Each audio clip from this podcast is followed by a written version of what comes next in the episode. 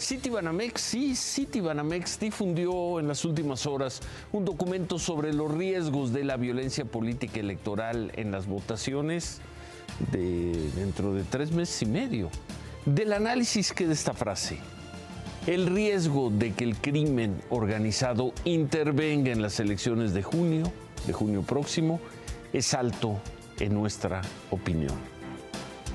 Se dirá que es una opinión más y quizá lo sea pero no se trata de eso, no se trata de ganar una discusión, se trata de un asunto que sigue preocupando y mucho conforme se acerca el día de la votación.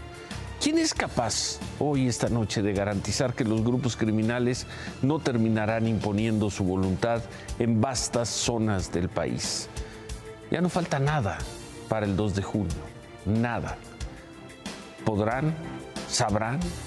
Las autoridades, el ejército, la Guardia Nacional, desterrar esa siniestra posibilidad?